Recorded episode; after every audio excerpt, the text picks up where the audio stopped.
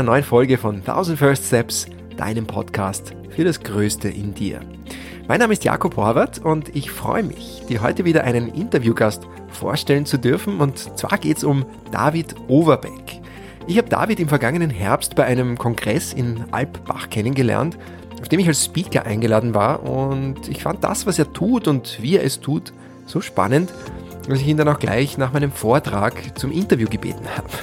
Und äh, David ist vom Hauswirtschafter zum Tischler geworden und vom Tischler zum Physiotherapeuten und was ihn auf all seinen Schritten begleitet hat, das war so sein großes Interesse an Ursache und Wirkung. Also welche Gesetze stehen hinter den Phänomenen und warum funktioniert etwas so und nicht anders und wie lässt sich das eigentlich logisch erklären?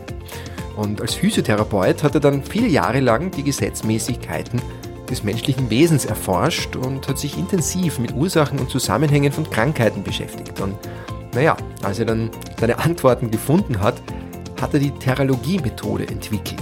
Und Theralogie hat im November eben dann diesen Kongress in Alpbach veranstaltet, bei dem ich dann einen Motivationsvortrag gehalten und über die Kraft der Veränderung gesprochen habe ähm, so auch ein bisschen mit dem Ziel, das Publikum dort zu neuen Perspektiven auf ihre eigenen Grenzen und die Möglichkeiten in ihrem Leben zu inspirieren. Und ich muss zugeben, ich habe davor das Wort Therologie äh, noch gar nicht gehört und habe dann aber, weil ich das natürlich ein bisschen genauer wissen wollte, einen Workshop besucht und naja, bin dann sehr neugierig geworden. Also ich habe mich dann auch mit einigen Teilnehmern des Kongresses unterhalten, die die Methode schon anwenden und alle haben unglaublich davon geschwärmt, wie effektiv und gut die Methode funktioniert und im Interview erzählt David Overbeck jetzt dann gleich mehr darüber und er erzählt außerdem, wie er die Gesetze von Ursache und Wirkung für therapeutische Zwecke einsetzt, wie die Selbstheilungskräfte unseres Körpers funktionieren und auch ein paar lustige Anekdoten aus seinem Leben als Autist und Legastheniker mit fotografischem Gedächtnis. Schön, dass du dabei bist.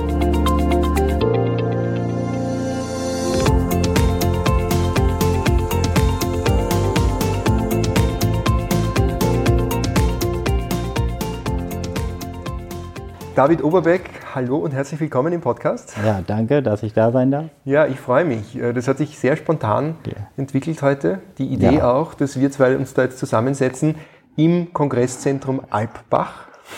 Ja, auf einem Kongress, äh, auf dem ich jetzt gerade vor einer halben Stunde einen Vortrag halten durfte. Ja, wir durften das erstmal den Theralogie-Kongress europaweit äh, hier in Alpbach machen und das ist echt eine tolle Idee gewesen, dass wir uns kennenlernen konnten. Ja, na, ich freue mich auch sehr und nur kurz zur Erklärung, was ist Theralogie? Theralogie ist eine, eine therapeutisch, du nennst es therapeutisch-logische Lehre äh, und dieser Kongress steht im Zeichen dieser Lehre. Äh, vielleicht kannst du mal kurz erklären, damit man sich auskennt, was ist es genau? Also unser Motto ist ja Wissen, was wirkt.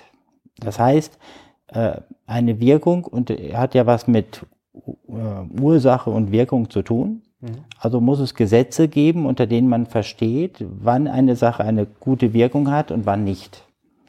Weil Menschen erleben, also vor allem Therapeuten, dass die eine Sache beim ersten hilft und der nächste, der hat genau das gleiche Problem und sie machen genau das gleiche und das hilft an der Stelle nicht. Und dann versteht man nicht, warum das ist. Und irgendwann ist der Wunsch zu helfen und Hoffnung viel größer als das Verständnis, was man tut. Mhm. Und dort Menschen die Sicherheit zu geben, dass sie verstehen, wann was wirkt. Und um, um die Freude zu haben, wirklich Menschen sicher helfen zu können. Das ist die, der Hintergedanke von Therapie. Ähm, und dann holen wir doch ein bisschen aus. Vielleicht kannst du uns mitnehmen auf deine Reise, wie du zu Therapie gekommen bist. Wie kommt man auf die Idee, sowas zu entwickeln? Also ich muss dazu sagen, ich bin einerseits Autist und andererseits Legastheniker. Und da ist das natürlich in der Schule nicht unbedingt lustig. Äh, deswegen hat man andere Denkmodelle. Also wenn ich eine Diktat geschrieben hatte, dann hatte ich 250 Fehler. Das heißt, ich habe mich über die Worte gefreut, die richtig waren und nicht über was falsch war. Und da habe ich gemerkt, dass das viel schöner ist, sich über das zu freuen, was man hingekriegt hat. Und die anderen ärgerten sich nur über das, was falsch war. Mhm. Aber ich, ich merkte dann, dass ähm, ich musste aus so einer Schule raus, weil ich lerne da nicht, was ich wirklich im Leben brauche. Weil mir war aufgefallen, überall, wo du hinkamst, wird dir gesagt, hier lernst du das, was du fürs Leben brauchst. Aber die nächste Schule sagte, nein, vergess alles, nein, du lernst das hier. Und irgendwann, als man aus der Schule rauskam, hatte man eigentlich nichts, wovon man eigentlich sagen kann, das hat sich gelohnt. Mhm. Also habe ich mit ziemlich früh die Schule verlassen, habe gesagt, ich will mal was lernen, was man im Leben braucht und habe Hauswirtschafter gelernt. Hauswirtschafter. Also ich dachte, wenn ich mal heirate, dann kann zumindest einer kochen. Und da dachte ich, das wäre wichtig. Ja. Und das Interessante ist, dass Kochen ja keine Glückssache ist, sondern man lernt Gesetze, die nennt man Kochrezepte. Und wenn ich mich an die halte, kriege ich reproduzierbare Ergebnisse. Das heißt, wenn ich aus dem Apfel einen Apfelkuchen machen will, muss ich mich an bestimmte Herangehensweisen halten. Ich kann nicht sagen, der Kuchen war backresistent oder der wollte nicht Apfelkuchen werden oder ja, ich kann nicht, man kann an dem Ergebnis sofort sehen, wo war der Fehler, welches Gesetz hat man nicht beachtet und wenn ich das verändere und wieder das Gesetz beachte, komme ich zum richtigen Ergebnis. Mhm. Mit 21 habe ich eine Italienerin geheiratet, die kochen und backen konnte, also war mein Wissen wieder nichts wert. Schon wieder. Also habe ich Schreiner gelernt, ja. weil ich dachte, kann man im Leben gebrauchen. Also von der Hauswirtschaft zum Schreiner? Zum Schreiner. Mhm. Weil ich dachte, da sieht man, was man macht und Holz ist ein schönes Material. Und das ist mir aufgefallen, bevor man da loslegen darf, lernt man Gesetze. Und zwar die Wirkung eines Werkzeuges und die Eigenschaft eines Materials. Weil wenn ich so ein Holzstück auf der Kreissäge zersäge und nehme dann eine Steinplatte, weil ich die auch versägen will, hat das Nebenwirkungen. Und weil man da Nebenwirkungen ja vermeiden muss, muss man wissen, wann was wirkt. Weil ich kann ja im Endeffekt dem Meister nicht sagen, ich habe alles richtig gemacht. Der Schrank wollte halt nicht Schrank werden. Nein, der sagt, du hast entweder das falsche Material mit dem falschen Werkzeug behandelt und deswegen bist du nicht zu dem Ergebnis gekommen. Mhm. Da habe ich gemerkt, nachhaltige Ergebnisse kriege ich nur, wenn ich mich an Gesetze halte. Jetzt war das nur so, man bekam schlecht Arbeit da, wo ich war. Und da habe ich eines Sonntags in der Zeitung gelesen, da gibt es einen Kurs für Physiotherapie, kann man drei Jahre teilnehmen. Und dann bin ich morgens am Montag mit dem Fahrrad 30 Kilometer dahin gefahren, habe gesagt, ich mache mit. Mhm. Kann man gebrauchen. Nur ganz kurz, wo war das? Wo, wo in Bückeburg, also in, in der, in, zwischen Bielefeld und Hannover in Deutschland. Mhm. Und bin dann nach Bückeburg gefahren, eine, für eine Physiotherapieschule und ja. habe gesagt, ich mache mit. Äh, und da fand ich das ganz kurios. Ähm, da fängst du an zu arbeiten und dann hilfst du dem einen und dem anderen hilfst du nicht, obwohl der die gleiche Krankheit hat und du genau alles richtig genauso gemacht hast. Und dann fragst du den Meister, ja, warum ist das, hat das da nicht funktioniert? Und was sagt der? Der sagt, also der Patient war zu alt, das ist psychisch, das, äh, der ist therapieresistent, der ernährt sich falsch. Also im Endeffekt ist immer der Patient schuld. Mhm. Und da dachte ich bei mir, Mensch, war der falsche Patient. Das war schon in der Physiotherapie In der Physiotherapie habe ich das sofort gemerkt, weil ich wollte ja die Gesetze verstehen. Woran kann ich denn erkennen, was ich hätte anders machen müssen, dass das funktioniert? Ja. Äh, der Schritt zur Physiotherapie vom Schreiner. Kannst du den noch ein bisschen erklären? Weil das liegt jetzt für mich auch nicht unbedingt auf der Hand. Du hast dich für interessiert für Ursache-Wirkung, für die Gesetzmäßigkeiten, aber wie bist du dann, du hast es einfach in der Zeitung gelesen und hast ja. gedacht, oh, das ist interessant, das probieren wir mal? Ja, ich fand ich interessant. Aha. So easy. Ja, ich, ich denke auch nicht so großartig über nach. Ich, man geht mit einer Sache in Resonanz und denkt mhm. mal drüber nach. Also, und man probiert Sachen aus, weil mein Lebensmotto ist, probieren geht über studieren im Endeffekt die großen Erfindungen sind ja nicht gekommen sind, weil die Leute Lehrbücher gelesen haben, sondern weil sie ein Problem erkannt haben und dann daran gearbeitet haben, wie lösen sie es. Ja. Und wie, bist, wie ist es dann weitergegangen? Du warst dann in der Physiotherapie, du hast gemerkt, irgendwie die, die, die, die, das System Physiotherapie ist irgendwie nicht ganz so das, was du dir gedacht hast. Oder zumindest kriegst du nicht die Antworten, die du, nach denen du gesucht nein, hast. Nein, ich habe dann überlegt, habe mir gesagt, okay, dann müsste ich einen Test entwickeln, wie ich nur herausfinde, welches die richtigen Patienten sind und dann würde ich nur die behandeln.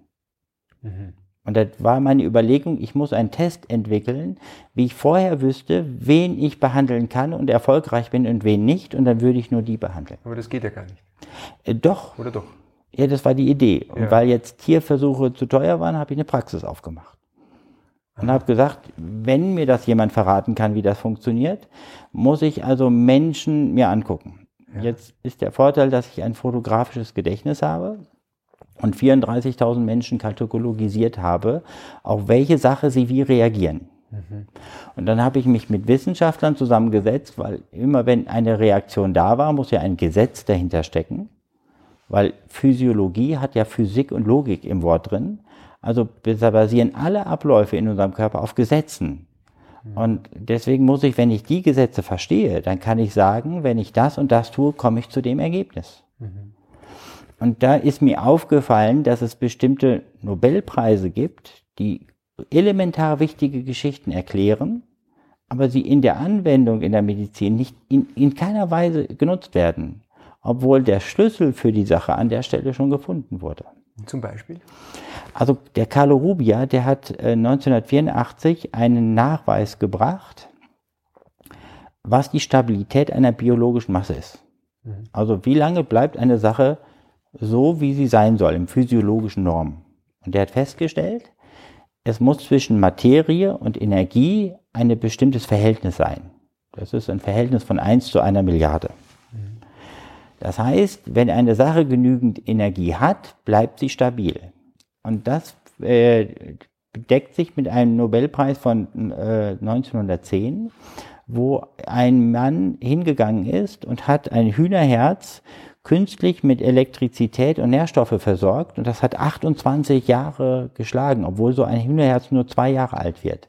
Das ist nur äh, kaputt gegangen, weil der Assistent vergessen hat, die Nährlösung zu wechseln. Das heißt, dass Zellen viel länger stabil bleiben können, wenn sie die ausreichende Energie haben, ist schulmedizinisch und wissenschaftlich mehrfach belegt. Aber das Thema Energie von Zellen wird nirgendwo medizinisch betrachtet. Und inwieweit hast du es denn jetzt betrachtet und wie weit, inwieweit hat dich das jetzt weitergeführt? Also heute habe ich teilgenommen an einem Workshop, weil es mich interessiert hat, das ganze Thema, wo spreche ich denn da jetzt heute eigentlich genau, was für, ein, was für eine Veranstaltung ist das? Und es hat mich so fasziniert, äh, das Thema äh, Licht und das Licht in der Zelle und wie breitet sich das Licht in unserer Zelle aus und was hat das eigentlich mit meiner Gesundheit zu tun? Wie passt denn das jetzt zusammen zu dieser Erkenntnis, die du da gerade erklärt hast? Da muss ich jetzt einen kleinen Schwung machen und einen Zwischenpart erklären. Und zwar, was schätzt du, wie alt du bist? 33. Hm, ich frage mal, wie alt ist deine älteste Körperzelle? Ähm, acht Jahre. Ich glaube, alle acht Jahre erneuern sich. Ja, alle Jahre? Sehr gut. Also wir bestehen aus 200 Zellarten. Mhm. Die Haut wird nie älter wie 28 Tage. Das heißt, dann ist das gesamte Hautbild einmal komplett repariert. Nach 28 Tagen? Nach 28 mhm. Tagen. Muskelsehnen, sind so sechs bis neun Monate. Und die Leber, auch weil egal was man getrunken hat, wird nie älter wie zwei Jahre. Die ältesten Strukturen sind Knochen. Da sagt man sieben, acht Jahre. Das heißt, unser Körper hat ein Reparatursystem, was ihn permanent immer repariert. Und diese Selbstheilungskräfte haben die Aufgabe, den Normalwert zu halten. Und das müssen wir dem Körper nicht sagen, weil das ist ein Automatismus, der übers Bewusstsein nicht läuft, sondern der unterbewusst läuft. Das heißt, ich muss mir keine Gedanken machen, ob ich heute Nacht meine Milz repariert habe. Das macht der Körper automatisch, mhm. auch wenn mir das nicht bewusst ist. Und deswegen funktioniert positives Denken auch nicht, weil ein, weil positives Denken ist so ein bisschen wie wenn einer bei Durchfall Beruhigungsmittel nimmt. Dann hat er noch Durchfall, aber er riecht sich nicht mehr so auf. Und deswegen, wenn jemand die Selbstheilungskräfte nicht mehr richtig arbeiten, kann der Normalwert nicht gehalten werden. Dadurch diagnostiziert man eine Erkrankung und egal wie positiv der damit umgeht, er, diese falschen Werte bleiben bestehen. Mhm. Weil dieser Automatismus, wie der Körper sich repariert, nicht mehr arbeitet. Und deswegen war da die Frage, wenn die Selbstheilungskräfte bei einem Menschen optimal arbeiten würden, was müsste mit chronischen Beschwerden dann passieren? Sie würden sich auflösen? Die müssten sich selbst reparieren. Mhm. Und deswegen ist mir aufgefallen, auch in der Chirurgie, wo ich dann arbeiten durfte, kein Mensch kann heilen. Heilen ist immer das Wunder, dass der Körper das wieder macht. Dass der Körper, also der Beitrag, den man leistet, dass der Körper das selbst macht. Sozusagen. Also im Endeffekt muss er es immer selber machen. Ja. Wenn er aber nicht mehr arbeitet, das nicht mehr kann, dann kann ich eine Operationsnaht so schön sauber schneiden und äh, zusammennähen. Das heilt nicht zusammen. Mhm. Das hat also nicht an dem Nähen zu tun und nicht an dem Schneiden, sondern an ganz anderen Faktoren. Mhm. Und auf diesen Faktoren, da bin ich auf die Spur gegangen. Mich hat gefragt, was sorgt dafür, dass Selbstheilungskräfte bei einem Menschen nicht mehr richtig arbeiten? Und da war es von Vorteil, dass ich Schreiner war. Inwiefern? Ja, als Schreiner ist es halt so, du betrachtest Dinge halt anders.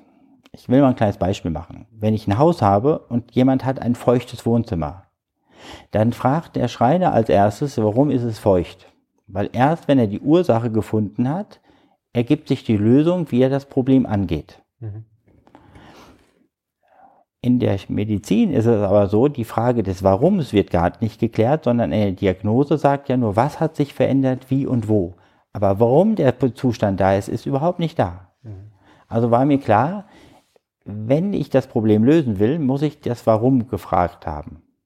Und beim Warum war es so, wenn ich eine Arbeit mache als Schreiner, brauche ich drei Faktoren. Ich brauche erst den Auftrag, was ich zu tun habe, dann brauche ich das Material und dann die Arbeitsleistung, es umzusetzen. Und das im Körper ist es genauso. Wenn wir uns schneiden, braucht der Körper erstmal einen Auftrag, diese Wunde zu schließen. Daraufhin kann er die Materialien hinbringen und dann kann der Mechanismus arbeiten, das zuzumachen. Mhm. Also diese drei Faktoren müssen zusammenarbeiten. Wo kommt der Auftrag her? Das war meine Frage. Mhm. Und dann habe ich mich, mich mit den Werken von Alfred Popp und der Zellkommunikation unterhalten. Und da war das Spannende, dass Zellkommunikation über Lichtwellen funktioniert. Also merkte ich, wenn der Auftrag ja nicht erteilt wird, kann ich so viel Material hinlegen, wie ich will und so viel Arbeiter ranrufen, es wird ja nicht gearbeitet.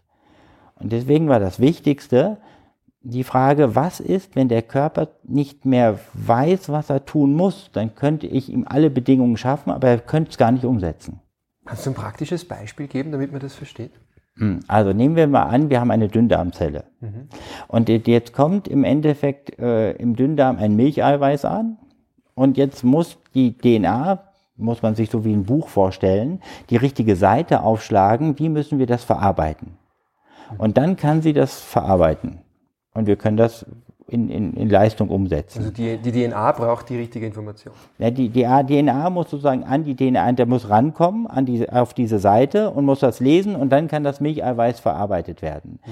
Wenn jetzt eine Zelle, die, die DNA aber verfaltet ist, das heißt, ich kann die Seite nicht öffnen, dann sagt die Zelle, ich kann das Milcheiweiß nicht verarbeiten und sagt, wir haben eine allergische Reaktion. Mhm. Jetzt ist das Milcheiweiß ja nicht die Ursache, sondern der auslösende Moment, dass der Auftrag, wie ich das verarbeiten muss, gar nicht freigegeben werden kann. Und deswegen war die Frage, wenn also in der DNA der Auftrag nicht mehr funktioniert und ich sage, dann darfst du kein Milcheiweiß mehr zu dir nehmen, würde dann die Zelle dadurch besser arbeiten oder schlechter? Es würde der, das Signal fehlen, oder? Ja, weil Zellen arbeiten ja auf Belastung und nicht auf Entlastung. Ja. Und deswegen war mir war die Frage, wie schaffe ich es, dass eine Zelle an ihre alten Daten wieder rankommt. Also wie kann der Körper selber erkennen, warum ein Mechanismus nicht funktioniert? Mhm. Weil wenn er das selbst erkennt, dann kann er es ja auch selber lösen. Und da war meine Überlegung, wenn die Selbsterkenntnis für unser bewusstes Leben entscheidend ist, dass wir Veränderungen erzeugen können, weil man sagt ja, der Selbsterkenntnis ist der erste Weg zur Veränderung, mhm. dann gilt das für unbewusste Abläufe anscheinend auch. Das könnte ein Grundgesetz sein. Mhm. Und jetzt war die Frage, wie schaffe ich es, dass die Zelle wieder erkennt, wo der Fehler ist. Und das hat mir im Endeffekt indirekt meine Frau beim Einkaufen verraten. Bin ich gespannt. So. Weiß ja nicht, wie das ist. Ob, wenn du mit einer Frau einkaufen gehst wegen Anziehsachen, dann ist das ganz spannend. Die zieht die Sachen an, kommt aus der Kabine raus, schaut in den Spiegel und dreht sich dann zu dir um und sagt, Schatz, wie gefällt dir das Kleid? Und wenn du ganz genau beachtest, ist die Kaufentscheidung nicht zwischen dir und deiner Frau entstanden, sondern zwischen der Frau und dem Spiegel. Das heißt, in dem Augenblick, wo die sich sieht, entscheidet sie, ob sie sich gefällt oder nicht. Und egal, was du als Mann sagst, ist falsch. ja, deswegen der Aber beste. Warum? Wenn ich sage, es steht dir super und sie findet es auch? Ja, die Sache ist ja die, äh, dann versucht sie das noch irgendwie anders zu machen. Der, der beste Satz, den man als Mann sagt, wie fühlst du dich, Schatz? Und wenn sie sagt gut, dann sagst du, du hast recht. Und wenn sie sagt schlecht, dann sagt man auch, du hast recht, weil das funktioniert.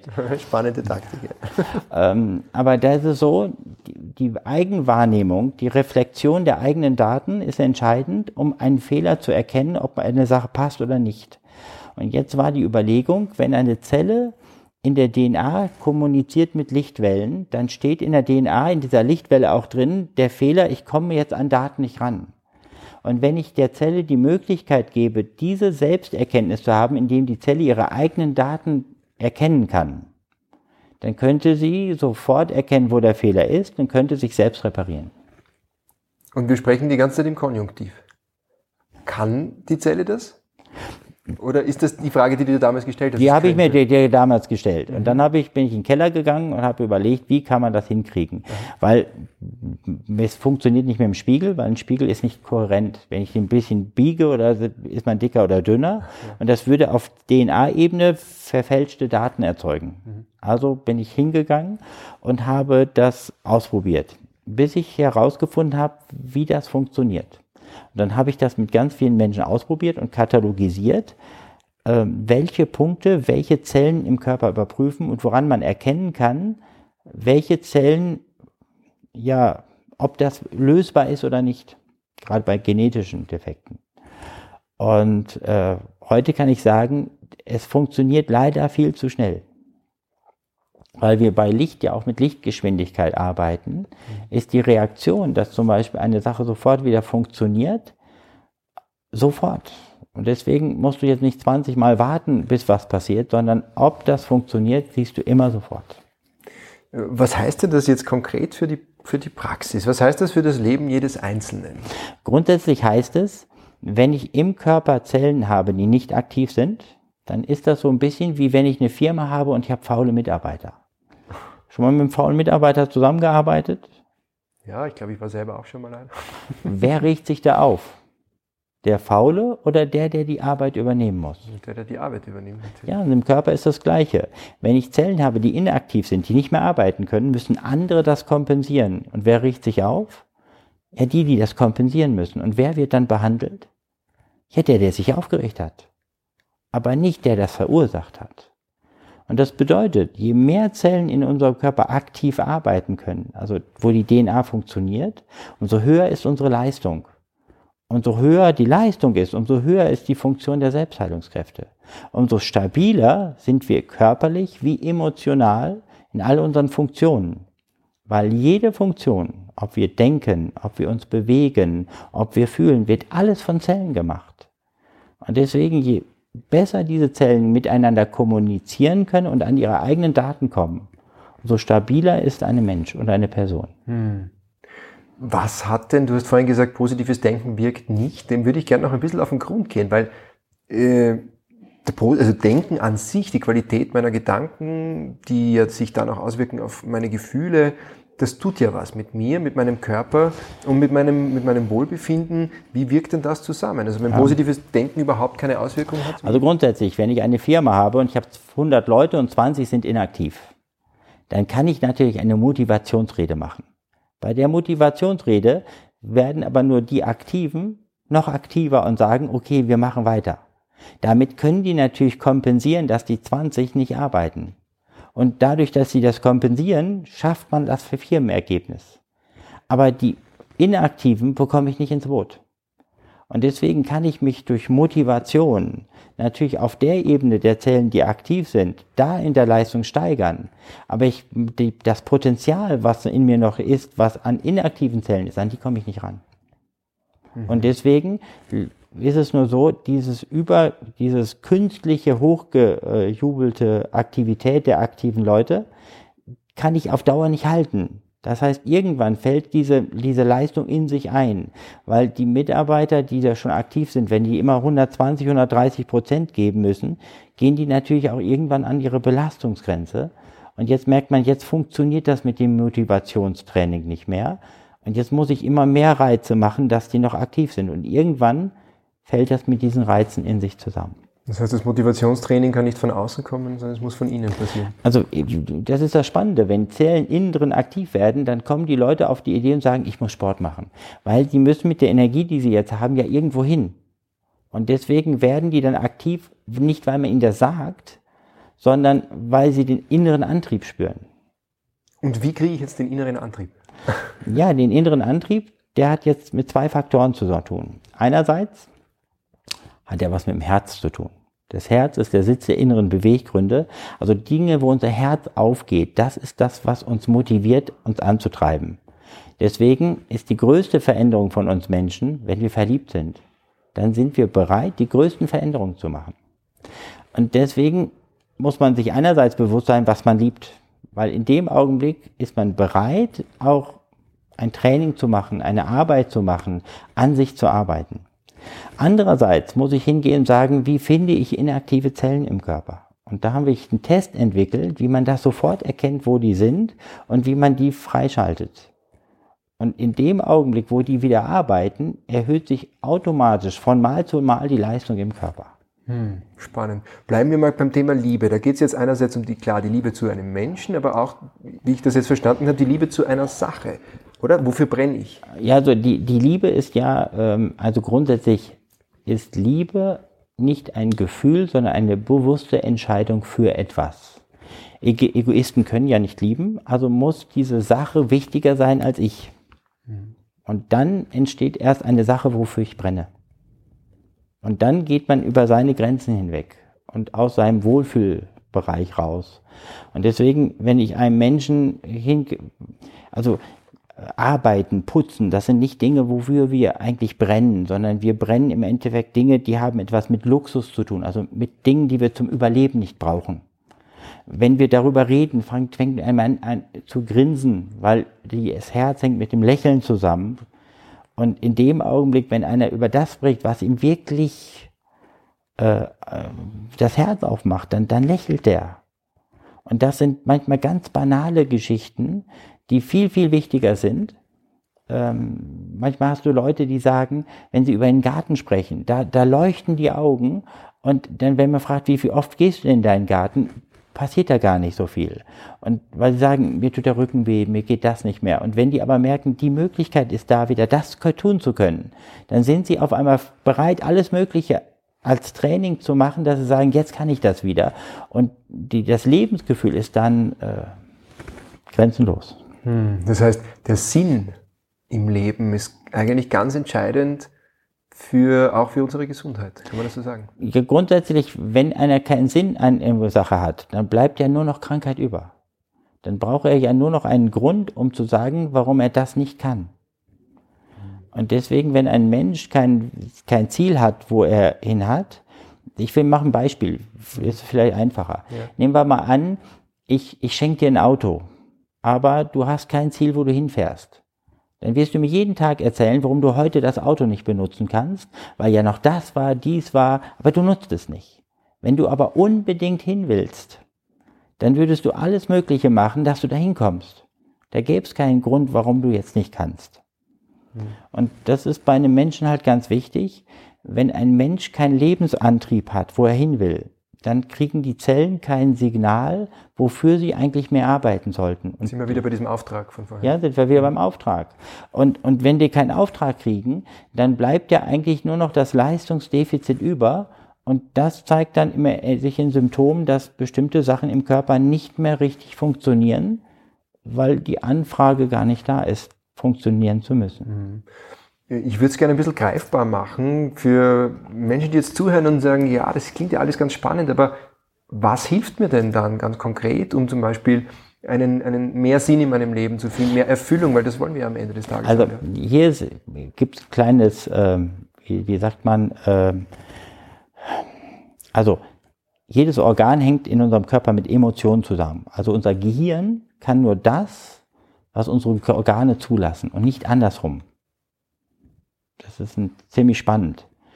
Kleines Beispiel, wenn jemand verliebt ist, dann arbeitet das Herz und deswegen das Gehirn nimmt das wahr. Deswegen malen wir ja nicht Gehirne, wenn wir verliebt sind, sondern Herzen, weil der Film läuft im, im Herz ab. Mhm. Und wenn das Herz aber einen Schlag bekommt, weil man der Geliebte gestorben ist. Jetzt kann man auf einmal das Herz, wenn man den Liebesfilm sieht, kann das nicht mehr richtig arbeiten. Und jetzt kann ich mir das zwar umdenken und sagen, denk nicht so dran, es gibt noch was anderes, aber der Schaden, diese Verfaltung der DNA an, an der Herzbereich lässt sich nicht mehr lösen und deswegen kann derjenige Dinge nicht mehr als schön empfinden. Das heißt, wie wir Dinge empfinden können und wie wir unseren Sinn im Leben sehen, hängt auch davon ab, wie aktiv unser Organsystem bereit ist zu arbeiten. Weil je besser das schon arbeitet, umso einfacher wird es, mich auf die richtigen Sachen konzentrieren zu können. Und geht das auch dann im umgekehrten Sinne, dass man sagt, äh, damit das alles besser arbeitet, also sozusagen, zuerst habe ich einen oder finde ich mehr Sinn im Leben und dadurch werde ich auch gesünder im Körper oder ist es nur in die andere Richtung? Also ja, jein. Andersrum kann ich natürlich inaktive Zellen kann ich nicht dadurch freikriegen. Das ist, das sind, weil die, wenn die DNA sich in sich verfaltet hat, kann die Zelle auf den Reiz von außen nicht mehr reagieren, aber nur die Zellen drumherum, die noch richtig funktionieren. Und deswegen kann ich natürlich, indem ich die richtigen Ziele setze und mal mich damit beschäftige, kann ich davon das machen, aber es fällt mir unheimlich schwer. Also ich will das mal mit Sport vielleicht vergleichen. Wenn man Sport macht, dann ist es so, wenn der Körper volle Leistung hat, dann gehst du raus und sagst, ich mache Sport. Wenn die, der Körper nicht richtig arbeitet, dann fällt dir das jedes Mal schwer, Sport zu machen. Dann merkst du, dass er nachher gut ist, aber jedes Mal fällt dir das wieder schwer. Und deswegen man sagt ja, wahre Schönheit kommt von innen. Und das hat auch mit den Zielen zu tun. Darum hat das ja was mit dem Herzenswunsch mhm. zu tun. Je besser unser Organsystem störungsfrei läuft, umso einfacher kann ein Mensch den Sinn in seinem Leben erkennen und finden. Hm. Und wie bekomme ich jetzt meinen Körper dazu, dass er störungsfrei läuft? Also es gibt einen Test, woran man erkennen kann, ob das Organsystem komplett störungsfrei läuft, mhm. weil es gibt vier Nervenpunkte, an denen sieht man, welche Leistung das Organsystem gerade hat. Und wenn man den Test macht, kann man sehen, ob man am Organsystem ansetzen muss oder nicht. Weil das Spannende ist, wenn die Leistung im Körper geringer ist, wird automatisch der Bewegungsradius, den ein Mensch nach außen hat, geringer. Und deswegen, wenn man diese Punkte macht, verändert sich der Bewegungsradius spektakulär. Und diesen Test mal zu machen, wie gesagt, das ist ein Zeitfenster von ungefähr 40 Minuten bis einer Stunde, ist total spannend, wie man merkt, wie der Körper anfängt von alleine zu arbeiten und wie sich das emotional dann auf die Veränderung auswirkt. Weil unser Gehirn kann nur das wahrnehmen, was unsere Organe zulassen. Mhm. Also es ist eigentlich genau der Umkehrschluss, die, die andere Richtung, ja. als es eigentlich in, in, in, ja, praktiziert wird. Wenn man zum Arzt geht, läuft es ja genau in der anderen Richtung, oder? Ja, aber wenn man das mit einem Beispiel vergleicht, wenn ich eine DVD habe und die hat eine Macke, dann gucke ich ja nicht in den DVD-Player, wenn das läuft, sondern im Fernsehen sehe ich, dass das nicht richtig funktioniert. Und wenn ein Organ nicht richtig funktioniert, merke ich das am Gehirn, weil das Hirn nimmt das wahr. Aber der Fehler ist dann ja nicht im Gehirn, sondern da unten.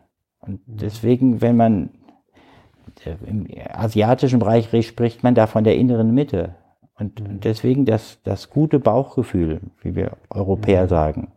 Wenn das wieder funktioniert, dann funktionieren viele andere Sachen nachher wieder von allein. Und was wirkt sich denn alles dann gut aus auf das Bauch? Also heute in, in diesem Workshop am Vormittag, da ging es ja auch darum, wie viel Licht nehmen unsere Zellen auf durch die Nahrung, durch äh, äußere Einflüsse ähm, und wie wichtig das eigentlich dafür ist, dass die Zelle gesund ist, wie viel Licht sie gespeichert ja. hat. Und jetzt Frage äh, in die Richtung, was kann ich tun in meinem Leben, was kann ich verändern, an welchen Schrauben kann ich drehen, damit einerseits meine Zelle mehr Licht speichert, beziehungsweise mehr Licht im Körper ist, aber auch gleichzeitig äh, sich das auswirkt positiv auf Bauchgefühl und, und, und alle diese Themen. Ich versuche es mit einem ganz kleinen Beispiel zu machen. Wenn bei meinem Motor die Steuerung nicht läuft, die Elektronik, dann macht es ja keinen Sinn zu überlegen, wo kriege ich besseres Benzin. Weil das Auto wird, je besser die Steuerung funktioniert, so besser kann es im Endeffekt das Benzin verarbeiten. Mhm. Deswegen kann ich mit dem Chip-Tuning ja schon allein die Leistung verändern, obwohl ich den gleichen Motor habe, die gleiche Mechanik und das gleiche Benzin. Mhm. Bei uns Menschen ist das genau das Gleiche. Im Endeffekt ist die Nahrung, die wir haben, das ist das Benzin. Die Mechanik, das ist die Funktion, also alle Bauteile, die wir eingebaut haben. Aber die Elektronik ist die Funktion der Zelle, die DNA. Und deswegen was wir heute gesprochen haben mit Lichtspeicherung, wenn die DNA frei in der, in der DNA-Kette arbeitet, an alle Daten rankommt, dann kann ich sozusagen, dann mache ich automatisch, dass ich mehr Licht durch Nahrung aufnehme, weil ich dann mehr spüre, welche Nahrung mir gut tut oder nicht. Funktioniert die DNA nicht, gibt es eine Meldung ans Gehirn, dass ich mehr Zucker brauche, weil ich andere Stoffe nicht mehr verarbeiten kann. Das heißt, der Aufbau ist genau andersrum. Weil wenn ich sonst sage, ich muss mehr in die Sonne gehen oder muss mehr Nahrung essen, die Licht beinhaltet, würde ich nur etwas ausgleichen. Die inaktiven Zellen bleiben immer inaktiv. Deswegen ist die Reihenfolge erst die Elektronik freimachen. Dann füllt sich durch die Nahrung automatisch das Lichtpotenzial auf. Und je höher die Ordnungskraft einer Zelle ist, umso höher ist die Funktion der Selbstheilungskräfte. Und je stabiler die arbeiten, umso stabiler ist die Gesundheit, aber auch die Fähigkeit, frei zu denken. Da würde mich jetzt aber interessieren, wie, also wenn ich meine Ernährung umstelle, ja, wenn ich sage, ich ernähre mich jetzt gesünder, ich esse weniger Fett, weniger Zucker, ich trinke keinen Alkohol mehr, fühle ich mich ja automatisch auch vitaler, äh, kraftvoller, kreativer, klarer im Geist. Ja. Wie erklärst du das dann, äh, wenn ja doch die umgekehrte Richtung offenbar auch funktioniert? Ja, also das ist ein Scheingeschichte. Äh, ich mache ein kleines Beispiel. Wenn du ein Loch hast im Dach und immer wenn es regnet, sagst du, jetzt äh, habe ich ein feuchtes Wohnzimmer. Dann könnte ich ja sagen, dein Haus ist für Regen nicht geeignet, zieh in eine Gegend, wo es nicht regnet. Denn wenn du wohin ziehst, wo es nicht regnet, ja, dann hast du auch kein feuchtes Wohnzimmer. Der Regen ist nicht die Ursache, es ist der auslösende Moment. Unser Körper kann Nahrung ganz anders verwerten. Im Endeffekt kannst du aus einem Apfel so viel Energie rausholen, dass du 1500 Kilometer damit Auto fahren könntest. Das ist das Potenzial, was nur ein einziger Apfel hast. Das heißt, wenn mein Körper besser funktioniert, kann ich mit viel weniger, viel höherer Leistung haben kompensiere ich das, indem ich bestimmte Sachen weglasse, kann ich die, die Last, Belastung des Körpers runterfahren. Mhm. Aber ich werde nie durch Sparen reich, sondern immer durch Verdienen. Und deswegen, wenn ich bei dem Körper bestimmte Belastungen weglasse, hat er das Gefühl, er hat mehr Energie.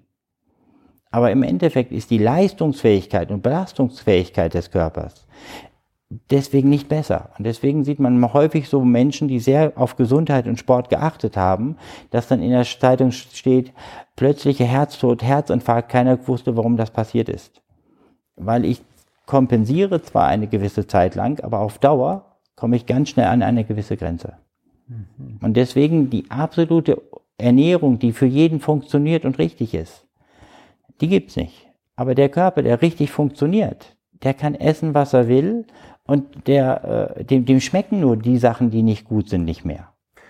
Ähm, ist dann die einzige Möglichkeit, äh, seine Zellen wieder in die, in die richtig gute Funktionsweise zu bringen, äh, den Test mit dir zu machen? Also grundsätzlich Oder? haben wir dafür ja Redata entwickelt, also Datenwiederhersteller, dass man, weil an der Stelle im Körper, wo der Puls weggeht, kann man sofort erkennen, dass da der, die DNA ein Defizit hat. Und das war ja die Überlegung dahinter, weil ich gesagt habe, also wenn der Körper nicht mehr weiß, wie Plan A funktioniert, dann bleibt ja nur noch Plan B über. Und Plan B ist immer die schlechtere Lösung. Wie wäre es, wenn der Körper weiß, wie der Plan A wieder funktioniert? Dann ist alles andere, was ich dann mache, viel einfacher und unterstützender, weil sonst fängt er ja immer wieder in den falschen Plan reinzufallen. Und das war die Überlegung dahinter, wie kriege ich es hin, dass der Körper das wieder von alleine kann? Und wenn ich das gemacht habe, dass der Körper wieder von allein weiß, wie sein Plan A läuft, ja, dann funktionieren alle anderen Sachen auf einmal spielend und ich muss nicht mehr kämpfen. Ja. Und wie funktioniert die Methode dann genau, um den Zellen ihre eigentliche Aufgabe wieder zu lehren, kann man ja sagen? Also grundsätzlich, so wie wir, wenn wir vom Spiegel stehen, der Spiegel ja nicht sagt, schmink dich, föhn dich, wasch dich, mhm. Und Männer und Frauen ja mit unterschiedlichen Endergebnissen in den gleichen Spiegel gucken können, weil es wird ja ein Ist- und Soll-Zustand verglichen. Und der Ist- und Soll-Zustand erkennt also, Mensch, das sieht nicht gut aus. Und jetzt bleibst du so lange im Bad, bis du sagst, alles in Ordnung oder mehr ist nicht drin. Weil du musst Bewegungen ausführen, Stoffe ranholen und zu sagen, jetzt habe ich den Normalwert wieder erzeugt. Wenn ich die Lichtwellen, die eine Zelle abgibt, an bestimmten Punkten am Haut reflektiere, durch eine kohärente Reflexionsfläche, dann steht die Zelle sozusagen vorm Spiegel. Und wenn die jetzt erkennt, wo sie den Fehler macht, holt die bestimmte Nährstoffe dorthin und mehr Elektrizität und Blut. Und durch diesen Mechanismus, der da drin passiert, fängt sich die DNA-Kette zu entfalten. Und in dem Augenblick, wenn die wieder normal arbeitet, dann macht der Körper den Rest. Das klingt eigentlich unglaublich. Man, also ich habe gesehen, es sind so kleine ja. Plastik-Pads, kann man sagen, ja. oder? Die auf beiden Seiten äh, oder auf einer Seite dann ja. wie ein Spiegel sozusagen auf, die, auf die Haut montiert oder geklebt werden. Und das ist wie ein Spiegel für die Zelle. Die Zelle schaut sich in den Spiegel und ja. dann repariert die sich. Repariert also wie wir das im Bewusstsein machen im Badezimmer, um unseren Normalwert in der Optik herzustellen, geht es da nur auf der DNA-Ebene. Mhm. Und das Tolle ist, das funktioniert sofort und derjenige, der das ausprobiert, merkt sofort, wie der Körper anfängt zu arbeiten. Und ähm, deswegen ist auch die Bandbreite, was damit machbar ist, ob man jetzt ein Tier hat, eine Pflanze, also immer wenn es um Zellen geht, wo Lichtwellen kommunizieren, kann man da ganz verrückte Sachen machen. Also man kann nur keinen Schaden erzeugen, weil der Körper kann nur den Normalwert herstellen. Und weil ich keinen Reiz erzeuge, kann ich ihn nicht überfordern. Hm. David, ähm, was mich noch interessieren würde, ähm, ich habe noch viele Fragen, aber ich glaube, äh, um es auch zu einem Ende zu bringen, hm, du hast gesagt, äh, ganz am Anfang auch, du äh, bist Autist, du bist Legastheniker, du hast ein fotografisches Gedächtnis. Das sind eigentlich drei Eigenschaften, die sehr außergewöhnlich sind. Äh, wie, wie bist du da im Laufe deines Lebens, wird dir das geholfen? Zu dem Menschen zu werden, der du heute bist? Also zum ersten Mal habe ich für mich immer gesagt, also der Normale bin ich. Weil ich gemerkt habe, ähm, wenn ein Problem da ist, dadurch, dass du die Gefühle nicht so im Weg stehen, konntest du sachlich mit einer Sache umgehen. Als Autist jetzt. Ja. Mhm. Und das hat mir natürlich geholfen, Dinge nicht aus dem Blick zu ver äh, verlieren und auch Geduld mit Menschen zu haben, dass die einfach so sind, wie sie sind weil die haben die, die Möglichkeit nicht. Und deswegen wollte ich denen helfen zu sagen, wie können sie erkennen, wie sie, wie sie das erreichen, wofür sie leben. Und ähm, dadurch haben wir natürlich einige Menschen, wie der John Stralecki, der das Buch ähm, Das Café am Rande der Welt geschrieben hat, die haben mich natürlich auch inspiriert und mir gezeigt, äh, als Autist hat man es viel einfacher weil die Energie nicht verbraucht wird für Emotionen, die einem im Weg stehen, wie Angst und, und Sorge und, und sowas. Das hast du nicht. Nein, das habe ich nicht, weil äh, ich kenne die Gesetzmäßigkeiten. Wenn man die Gesetzmäßigkeiten kennt, warum soll man sich dann Angst machen? Wie geht es dir dann mit dem Einfühlungsvermögen? Wie kannst du auf die Gefühle anderer Menschen eingehen?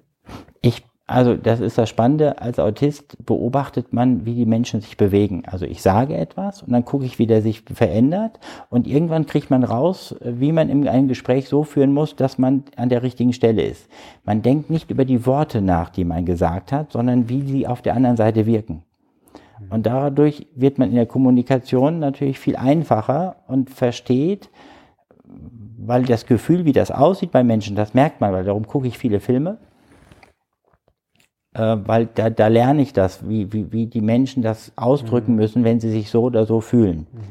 Ähm, ich selber muss da natürlich eine Anekdote sagen. Also, als ich meine Frau kennengelernt habe, also die habe ich einen Tag gesehen und da habe ich gedacht, ja, das ist das. Mhm. Und dann hat meine Frau sich gefragt, weil sie mich am Bahnhof gebracht hat, ja, wie sieht's aus? Und da dachte ich, ja, okay, wir verloben uns im Dezember und heiraten im Mai, das war Oktober. Mhm. Und sie hat dann gesagt, ja, ähm, für mich war das total logisch, warum ich mhm. sie geheiratet habe. 25 Jahre später habe ich den Hochzeitsantrag Antrag nachgeholt, weil ich gemerkt habe in den Filmen, dass das so nicht läuft. ähm, und ja, das. Vieles von dem, was du ähm, jetzt erzählt hast, auch, ja. auch in deiner Forschung und so weiter, es ist ja sehr, sehr wissenschaftsbasiert. Ähm, ja. Sehr auch mit, mit vielen Tests und Fakten untermauert. Gleichzeitig hatte ich heute in dem Workshop, wo es um das Licht, die Lichtwellen in den Zellen ging und wie die Zellen miteinander kommunizieren und was das mit der Gesundheit zu tun hat, auch das Gefühl, für mich war es irgendwie auch ein Missing Link für äh, so die, die Verbindung zwischen dem, was wir erklären können und dem Unbegreifbaren eigentlich, dem, wenn du so willst, einer spirituellen Welt. Äh, welchen Platz hat Spiritualität in deinem Leben? Also, Spirit, ähm, also grundsätzlich sage ich mir, ähm, wer Menschen sind, haben Gesetzmäßigkeiten. Also wenn ich hier einen Stuhl sehen, dann und ich würde sagen, der war noch nie da, der ist einfach so gekommen, da würde jeder sagen, das ist verrückt. Also hinter jeder Struktur muss ein Plan sein. Also muss, wenn man sich die gesamte Erde anguckt, auch ein Plan hinter sein, wer hat sich das ausgedacht? Das kann nicht einfach nur so da sein, weil dann wären keine Gesetze da. Weil Gesetze fordern Intelligenz. Die Naturgesetze zum Beispiel. Zum Beispiel Naturgesetze. Also muss ja was Größeres dahinter stehen. Auch dort muss ein Plan hinterstehen. Da muss auch ein Ziel hinterstehen.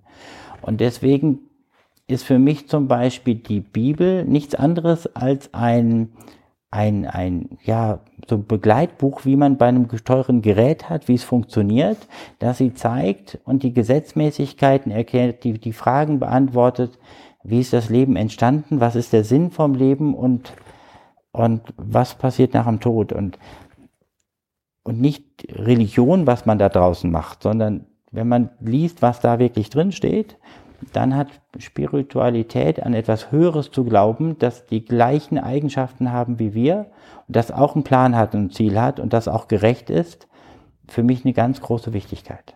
Mhm.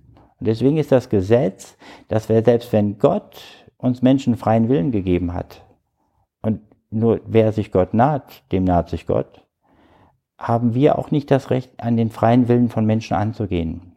Darum ist der freie Wille eines Menschen für mich eins der größten Gebote hm. und Gesetze. Hm.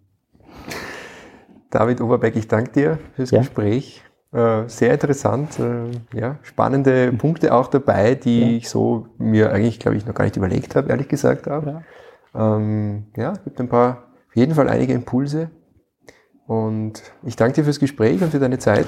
Und ich danke dir, dass du da warst. Ich habe deinen Vortrag wirklich genossen und ähm, ja, die, die Gewohnheit ist der größte Kit der Menschen.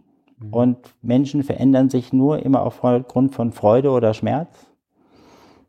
Äh, sonst bleiben sie in ihrem Schneckenhaus. Aber wir haben den Verstand und das logische Denken alle mitbekommen. Wir müssen es nur nutzen. Mhm. In der richtigen Balance mit dem Herzen. Ja, auch unser Herz ist logisch.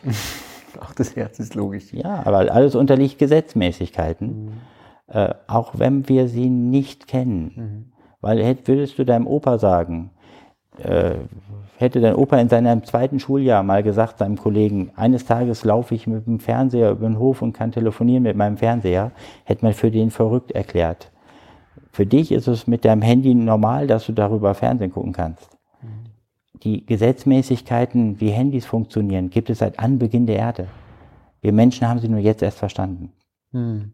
Und das ist das Spannende daran. Gesetze haben immer einen Einfluss, ob wir sie kennen oder nicht.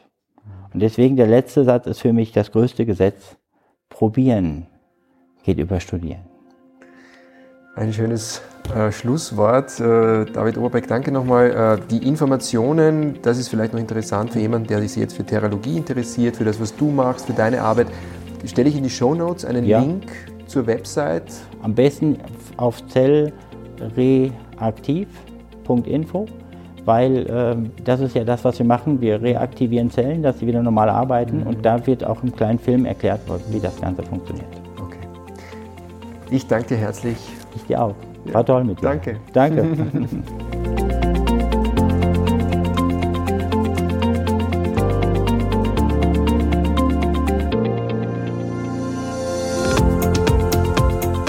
Das war jetzt ein spannendes Gespräch mit vielen interessanten Inputs, die ich so auch noch nicht gehört habe vorher. Ich habe ein bisschen drüber nachgedacht auch und bin mir noch nicht ganz sicher, äh, ob ich alle Ansichten, alle Überzeugungen wirklich teile, die David Oberbeck da auch angesprochen hat. Zum Beispiel bin ich schon der Überzeugung, dass positives Denken eine, einen großen Einfluss auch auf unsere Gesundheit haben kann.